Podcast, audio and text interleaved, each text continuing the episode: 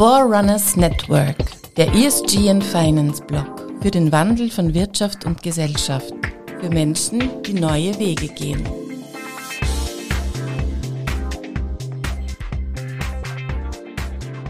So, liebe Hörerinnen von Forerunners Network, bei mir sitzt heute ein Mann, den ich als Vorrunner äh, auserkoren habe, der für mich im Leben äh, ein sehr, sehr wichtiger war. Äh, wir haben uns beruflich begleitet, äh, wir haben uns tolle Schlachten um Olympische Spiele gegen andere Länder geliefert. Und warum ich Robert heute hier eingeladen habe, ist, ja, weil ich äh, er als Universitätsprofessor und äh, Dozent immer wieder mir Mitarbeiterinnen in die Firma geschickt hat, die ganz besonders gut waren und die von Robert auch begeistert waren. Also muss etwas dahinter sein. Wir haben heute einen ganz besonderen Podcast. Er geht nämlich vom Thema Olympische Spiele bis hin zur Inklusion und zur Barrierefreiheit. Robert, herzlich willkommen bei uns im Studio. Herzlichen Dank für die Einladung, lieber Christoph. Ja, äh, ich habe schon gesagt, 2024 ist es dann 20 Jahre her, dass wir die Bewerbung um die Olympischen Spiele, wo du so nett warst und mich als Kreativen eingecheckt hast, leider verloren haben gegen Vancouver. Ähm, ja, das sind schon fast 20 Jahre vergangen. Wie war denn der Weg von damals Prag 2004 bis jetzt 2023 in unser Studio im 14. Bezirk? Genau, 2. Juli war das damals in, in Prag die Entscheidung nach zwei Jahren Tätigkeit als Generalsekretär für die Olympiabewerbung. Dann plötzlich war das äh, Feuer erloschen für die Olympiabewerbung, aber nicht die Passion für den Sport eigentlich. Und der Sport hat mich in den letzten 20 Jahren weiter begleitet. Ich war dann zuerst äh, Studiumsleiter an einer Fachhochschule in Krems, dann an einer Fachhochschule in Tirol, in Kufstein, war dann bei den Special Olympics, World Winter Games äh, 2017 tätig äh, und bin seit fünf Jahren an der Privatuniversität Schloss Seeburg in Seekirchen am Wallersee tätig als Assistant Professor für Sportmanagement. Bleiben wir beim Sport. Das sind jetzt gerade die Ski-Weltmeisterschaften in Meribel und Courchevel. Wir haben zu Beginn der Saison da die, die, die, die weißen Bänder in grünen Landschaften gesehen. Jetzt ist alles wieder tief verschneit und die Leute rutschen auf den eisigen Hängen aus. Und ich habe von dir einen BBC-Artikel, äh, einen Beitrag gesehen auf der Online-Seite. Äh, was ist denn deine Einstellung zum Wintersport, wie er gerade in Österreich diskutiert wird. Genau, ich möchte ein bisschen ausholen, weil man glaubt ja, das Thema Nachhaltigkeit ist jetzt ein neues Thema, ist es nicht. 1992 ähm, war schon die erste Weltumweltkonferenz in Rio de Janeiro. Ich habe 94 bis 97 eine Dissertation damals geschrieben über die Nachhaltigkeit von Wintersport-Großveranstaltungen äh, mit dem Schwerpunkt der Olympischen Winterspiele in Lillehammer und den alpinen Skiweltmeisterschaften in der Sierra Nevada und habe gleichzeitig aber von 1994 bis 1999 die Umweltabteilung der nordischen Skiweltmeisterschaft 99 in der Ramsar am Dachstein geleitet. Das heißt, das Thema Nachhaltigkeit, Umweltprojekte war damals schon relevant. Wir haben damals schon viel umgesetzt. Und in der Zwischenzeit, so rund um 2000, ist es ein bisschen eingeschlafen, sage ich leider, und erfreulicherweise in den letzten zehn Jahren wieder stärker, Gott sei Dank, stärker präsent äh, in den Köpfen der Entscheidungsträger und der Bevölkerung. Aber zur Frage Wintersport. Ich glaube, äh, einerseits ist Sport wichtig für die Gesellschaft. Sport ist wichtig, ganz als Hard Facts gesprochen, für die Wirtschaft in Österreich. Also der Wintersport, der Sommersport äh, tragen ja mit der Freizeitwirtschaft 15 Prozent zum Bruttosozialprodukt bei. Was hat sich geändert? Klar ist der Klimawandel. Was muss sich ändern, ist das Verhalten der Konsumentinnen und Konsumenten und natürlich die Entwicklung der Angebotsträger in den Wintersportdestinationen. Okay, in welche Richtung muss sich das Verhalten der Konsumentinnen ändern? Weniger, dafür äh, äh, teurer oder? Ich sag's immer, äh, jeder kann in seinem Lifestyle, in seinem Leben sehr viele Schritte setzen. Das beginnt bei der Anreise. Ich kann mir überlegen, ist es möglich, öffentlich anzureisen?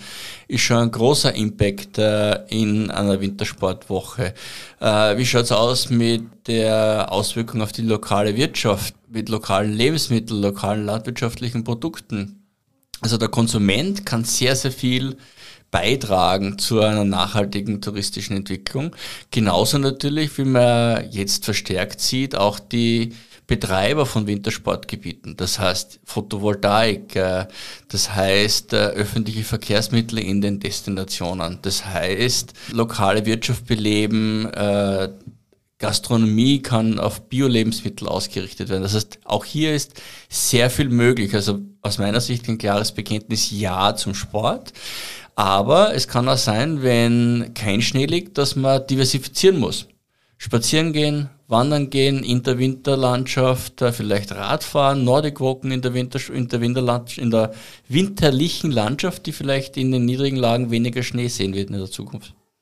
Man merkt, der Sport lässt dich nicht aus, ja, sei es jetzt selber, ich weiß ja, du, du hast ein zweites Bein in der Ramsau und bald äh, wirst du mit beiden Beinen dort stehen und das lässt dich nicht los. Auch diese olympische Gemeinschaft, die olympische Bewegung. Erzähl uns ein bisschen von dir als äh, Bürger Olympias. Genau, also das äh, olympische Feuer hat bei mir sehr früh zu brennen begonnen. Natürlich war das äh, das Highlight, den Versuch, die Olympischen Winterspiele nach Österreich zu holen damals. Aber Österreich, Schweiz und die Deutschland sitzen gemeinsam am Boot der Nationen, die seit 50 Jahren es nicht geschafft haben, weder Winterspiele noch Sommerspiele nach Österreich, Deutschland und Schweiz zu holen. Die letzten waren eben 76 in Innsbruck. Inzwischen hat sich sehr viel geändert. Das IOC hat sich dramatisch geändert. Die Anforderungen sind flexibler geworden. Man kann grenzüberschreitende Bewerbungen andenken. Und da fehlt mir jetzt ein bisschen das Feuer zu sagen, okay, neu und kreativ auch zu denken, nachhaltig zu, zu denken, warum nicht eine Olympiabewerbung Wien, München, Innsbruck, Zürich, wo sich die Belastung für die Bevölkerung reduziert, wo der Bedarf an Sportstätten verteilt ist über eine größere Fläche, wo die touristischen Kapazitäten ganz anders sind, wo die Verkehrsbelastung eine ganz andere ist. Und meine Hoffnung ist schon da, dass wir in, im deutschsprachigen Raum einmal wieder entweder Winter- oder Sommerspiele sehen werden.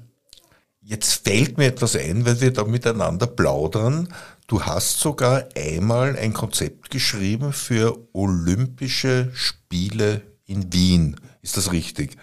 Genau, das ist so. Das war mehr oder weniger eine spontane Idee des damaligen Wiener Bürgermeisters Michi Häupl, der gesagt hat, das könnte man mal überlegen. Es hatte dann eine Volksbefragung gegeben, ich habe dann geschwind eine kleine Vormachbarkeitsstudie gemacht und wenn man das dann im Detail anschaut, es klingt zu groß, wenn man aber anders denkt und Bratislava, Prag, vielleicht sogar Budapest, Mitte, Graz, Leibach hat man natürlich selbstverständlich die Sportstätten in dieser Region auch da. Natürlich wäre das charmant, eine grenzüberschreitende polyzentrische Bewerbung anzudenken. Das heißt, klar wäre es machbar. Man muss nur die Horizonte äh, und die Grenzen erweitern und dann schauen, macht es Sinn für die Bevölkerung, macht es Sinn für die Sportstättenentwicklung, macht es Sinn für generell für die Sportfachverbände und dann könnte man sowas in der Zukunft sicher wieder andenken. Bei aller Kritik und Bashing von großen Verbänden, das tut man ja gern auf die Großen hinhauen, man kann der olympischen Bewegung nicht absprechen, dass sie für den Parasport und für Special Olympics, für Menschen mit besonderen Bedürfnissen nicht wahnsinnig viel gemacht hätte. Ich glaube, die olympische Bewegung hat da auf die Gesellschaft einen ganz einen großen Einfluss genommen. Genau, also es sind ja drei Ebenen. Das Internationale Olympische Komitee für die Olympischen Spiele, für den Spitzensport, das Internationale Paralympische Komitee für Menschen mit körperlichen Beeinträchtigungen und Special Olympics International mit äh, Sitz in Washington für Menschen mit äh, intellektuellen Beeinträchtigungen. Das heißt, egal für welche Zielgruppe und ich sage immer vom Kindergarten bis äh, unlimited, unbegrenzt, ist Sport relevant, ist Sport wichtig und natürlich dementsprechend neben dem Breitensport auch der Spitzensport, der von diesen drei Institutionen auf globaler Ebene gefördert wird. Deine dein Engagement für die Special Olympics. Da haben wir uns wieder gesehen vor einigen Jahren, haben gemeinsam wieder ein paar schöne kreative Stunden gemeinsam verbracht. Erzähl uns jetzt, wir nähern uns jetzt auch äh, äh, dem Thema äh, Inklusion und Sport. Erzähl uns äh, von deinen äh, Werdegang rund um die Special Olympics. Sehr gerne, ja. Es war am 30. März 2007, äh, wo meine Tochter, die Leonie, äh, in Krems geboren wurde mit dem Down-Syndrom. Und äh, nach dem ersten Moment, was ist es eigentlich? Äh, was heißt es für unser Leben? Am dritten Tag nach der Geburt, sie war im Spital, sie war dann sogar auf der Intensivstation nach Operationen, also es war keine leichte Zeit. Am dritten Tag, ohne mich mit dem Thema Inklusion sehr beschäftigt äh, zu haben, habe ich gesagt, wir werden ein Leben leben wie alle anderen mit anderen Kindern leben werden. Und wir haben sie vom ersten Tag, wo sie aus dem Spital heraus war, überall hin mitgenommen. Es hat für uns nie Grenzen gegeben, beziehungsweise wir haben keine Grenzen gesehen oder keine Grenzen akzeptiert und die Leonie kennt auch keine Grenzen. Es gibt nichts, äh, wo sie nicht mit kann, es gibt nichts, äh, wo sie nicht dabei ist und äh, sie kennt die Welt, äh, sie reist gern, sie macht Sport gern und das ist sicher ein Appell, den ich jedem nur mitgehen kann. Für jeden Menschen mit irgendeinem besonderen Bedürfnis, einer Schwierigkeit im Leben, einfach die Türen und die Köpfe aufzumachen, um allen Menschen mit besonderen Bedürfnissen alle Möglichkeiten aufzumachen. Wie schaut es denn da in Österreichs Wirtschaft und Gesellschaft aus? Ist das Thema jetzt schon angekommen? Ist es vielleicht durch? In der Arbeitswelt, in der, in der Mobilität, äh, in der Freizeitgestaltung. Welche Note würdest da, du, du da Österreich und seinen äh, äh, Playern geben? Das kann jetzt sein der Firmenpost, das kann aber auch sein der Volontier, der sich für etwas einsetzt, das kann sein die Verwaltung. Wie stehen wir da? Also ich würde es vielleicht trennen in die Gesellschaft. Wenn man in Österreich unterwegs ist, würde ich da, da sagen, eine Note gut. Ja, also es ist kein Thema mehr, wenn man mit Menschen mit besonderen Bedürfnissen unterwegs ist. Ja, man erntet manchmal fragende Blicke, aber das ist ja durchaus okay, die Leute sagen, was ist da eigentlich? Aber äh, man ist überall willkommen, es gibt keine, keine Einschränkungen, ähm, also das ist gut. Ja. Wenn ich jetzt an den Alltag eines äh, Menschen mit besonderen Bedürfnissen denke, das trifft dann eher die Politik, würde eher beim Befriedigend sein. Weil man muss um jeden Schritt kämpfen. Es gibt nicht den selbstverständlichen Betreuungsplatz, die Krabbelstube, weil da muss man jemanden finden, der sagt, der nimmt einen Menschen mit besonderen Bedürfnissen, der viel mehr Aufwand vielleicht äh, verursacht, in die Gruppe auf. Man muss kämpfen um den Inklusionskindergartenplatz, dass der vorhanden ist, dass der gleich viele Wochen im Sommer bereitsteht wie für alle anderen Kinder. Man muss äh, kämpfen um den Platz in der Schule, man muss kämpfen um den Platz äh, in einem Hort, der vielleicht dann nur weniger Wochen offen hat, weil viel mehr Aufwand, weil viel teurer auch im Betrieb. Und man muss dann natürlich auch schauen äh, um die Inklusion in die Berufswelt, je nach Abhängigkeit dessen, was möglich ist. Das heißt, äh, da ist sicher die Politik gefordert, die Rahmenbedingungen noch weit zu verbessern. Gleichzeitig, sage ich mal, sind wir in Österreich gut unterwegs. Natürlich kann man immer nach Skandinavien oder in andere Länder schauen, was noch besser ist, aber es betrifft auch Menschen mit körperlichen Einschränkungen. Wenn man nur anschaut, man glaubt immer, man fokussiert das auf die Rollstuhlfahrer, aber jeder, der einen Rollator hat, jeder, der körperliche Beeinträchtigungen hat, viele ältere Menschen, Mütter oder Väter mit Kinderwegen äh, brauchen auch barrierefreie Umgebungen. Da bin ich voll bei dir. Ich mich letztes Jahr damit beschäftigt im Rahmen der Mobilität. Und wenn man, man kann eigentlich eine Zahl nennen, jeder fünfte Österreicher ist eingeschränkt. Ja? Braucht eine völlig normale äh, Behandlung als, als Bürger. Ja. Und äh, ich glaube, dass mich freut, ja, dass du jetzt sagst, okay, wir lernen, wir äh, bewegen uns weiter, äh, die Rahmenbedingungen, sprich Gesetzeslage muss noch besser werden mit einem Wort. Genau so ist es, ja. Und das trifft auch den Bereich Sport, um da wieder zurückzukommen. Ähm, ich nehme jetzt das ein, einfache Beispiel von der Leonie her. Jedes andere Kind geht als Kind vielleicht Babyschwimmen, geht in einen Schwimmkurs. Ja. Das heißt, ich brauche aber für Menschen mit besonderen Bedürfnissen ein spezielles Angebot. Äh, die lernen langsamer, die brauchen mehr Zeit, die brauchen vielleicht individuelle Betreuung. Äh, wir waren davor im Bereich Schwimmen, haben wir einen Schwimmkurs gefunden ähm, äh, und beim WAT in Otterkring, da gibt es eine eigene Schwimmgruppe.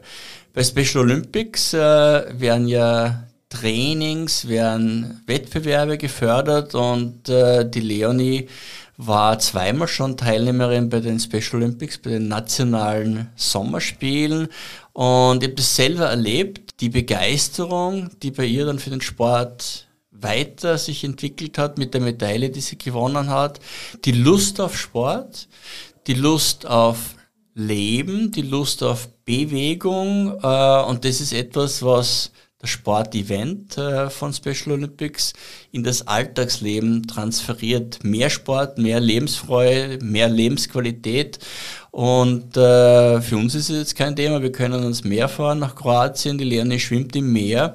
Und da ist sicher etwas, wo alle gefordert sind alle, das heißt die Eltern, das heißt die Sportvereine, die Sportverbände und natürlich auch die Politik, das Schulsystem, um Sport dementsprechend zu fördern. Aber eben nicht nur für Menschen mit Behinderung, für Menschen mit äh, besonderen Bedürfnissen, das sagst du auch als Olympia wahrscheinlich für die äh, gesamte österreichische Bevölkerung. Genau so ist es, ja. Also da wird ja sehr viel diskutiert. Äh, die Parteien haben das beschlossen, die tägliche Bewegungseinheit. Und man ist eigentlich schockiert, wenn man international unterwegs ist, welche Hürden es bei uns gibt, ja, dass im Kindergarten, in der Schule nicht mehr Sport ausgeübt wird. Ja. Aber ich sage, die Verantwortung ist eine gemeinsame. Die Verantwortung ist von den Eltern und von den Kindergärten, von den Schulen. Das heißt, äh, alle gemeinsam sind wir dafür verantwortlich, Kinder mehr in Bewegung zu bringen, zur Bewegung zu motivieren, zur, auch zum Wettbewerb zu motivieren. Bei Eltern hast du jetzt ein Stichwort gesagt, lieber Robert. Äh, wir sind heute zwei stolze Papas, weil draußen, während wir hier im Studio sitzen, sind Leonie und Moritz deine Tochter Leonie, von der wir jetzt schon gesprochen haben, mein Sohn Moritz, der das Studio hier gebaut hat, die Podcasts schneiden wird.